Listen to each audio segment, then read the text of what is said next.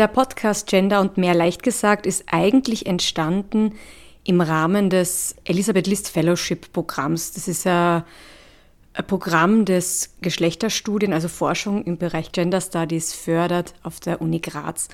Da war es irgendwie so unser Wunsch, einfach Themen und auch Studien aus diesem Bereich Gender Studies mehr in die Öffentlichkeit zu bringen, weil Gender Studies ja doch oft noch so ein bisschen belächelt wird und nicht ganz ernst genommen wird. Und das war irgendwie so die Grundidee, dass wir zumindest mal diese Projekte aus dem Elisabeth List Fellowship Programm vorstellen. Und dann haben wir uns aber gedacht, wieso sollten wir uns darauf beschränken? Schauen wir auch über, über den Rand drüber und schauen uns einfach an, welche Projekte gibt es gerade, welche ForscherInnen gibt es gerade. Und ja, schauen, was die Interessantes zu erzählen haben. Auch im Titel sieht man, es ist Gender und mehr. Das bedeutet, dass wir nicht nur auf Gender schauen wollen oder Gender Studies, sondern auch ein bisschen einen breiteren Blick, sprich ähm, Diversity, Intersektionalität mit einbauen wollen. Und das Kürzel, was da noch dazu kommt, ist es leicht gesagt, ist ein ähm, Hinweis darauf, dass wir zumindest versuchen, ähm, dass der Podcast relativ niederschwellig ist. Das ist jetzt gar nicht so leicht, weil es ist ja trotzdem ein Wissenschaftspodcast. Und alle, die vielleicht schon sich mal mit ähm, Gender Studies beschäftigt haben oder generell mit wissenschaftlichen Texten und Studien, wissen, dass dieser Zugang zu diesen Inhalten oft gar nicht so einfach ist. Wir probieren das so gut wir können, ähm, auch mit extra Erklärungen, wenn es notwendig ist, und hoffen, dass wir dem auch irgendwie gerecht werden. Du machst es seit März, das heißt, es gibt jetzt bereits drei Ausgaben. Neben so einer einführenden Ausgabe hast du dich schon mit sehr unterschiedlichen Themen beschäftigt. Das eine war so ein bisschen feministische Theologie, feministische Bibelforschung und die neueste Ausgabe, da geht es um Gender Pay Gap und Care-Arbeit. Was waren deine bisherigen Erfahrungen bei der Podcast-Gestaltung, an die Themen ranzugehen, die ja doch sehr unterschiedlich sind und dann auch eben mit diesem Auftrag sozusagen es niederschwellig rüberzubringen? Also was mir jetzt auch schon ganz am Anfang aufgefallen ist, ist eben diese Schwierigkeit, dass man das runterbricht. Natürlich ist es auch für die ForscherInnen, die man interviewt, die sind in einem gewissen Jargon, den bedienen sie sich jeden Tag, die müssen die Texte in einer gewissen Sprache schreiben, Vorträge in einer gewissen Sprache halten. Das ist gar nicht so einfach, dass man dann selbst als Person, die sich ja dafür interessiert, immer darauf achtet, was sind die Begrifflichkeiten, was sind die Themen, die man nochmal erklären muss.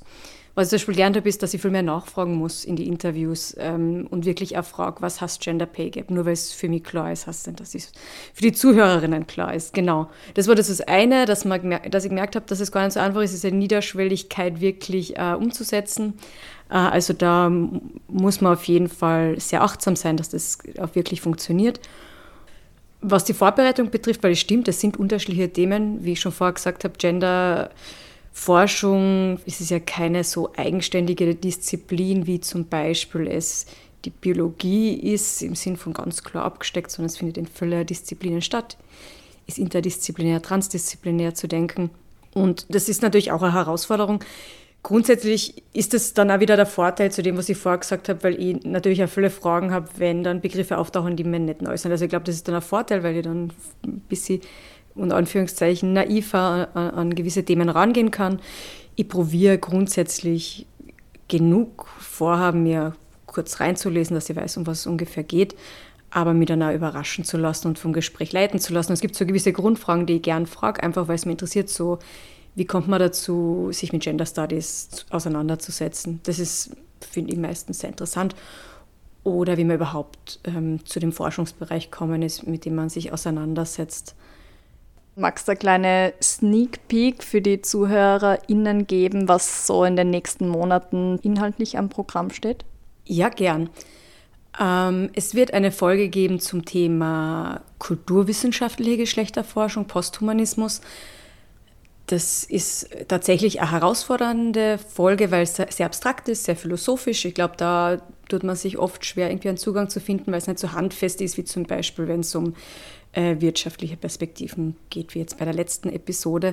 Es wird einen Beitrag geben zu Haushaltsarbeit und speziell Perspektive auf Südosteuropa.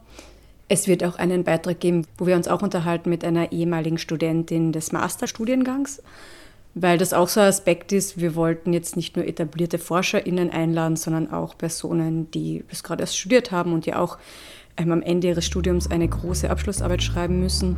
Genau, das sind so drei Punkte, die auf jeden Fall passieren werden dieses Jahr noch. Gender und mehr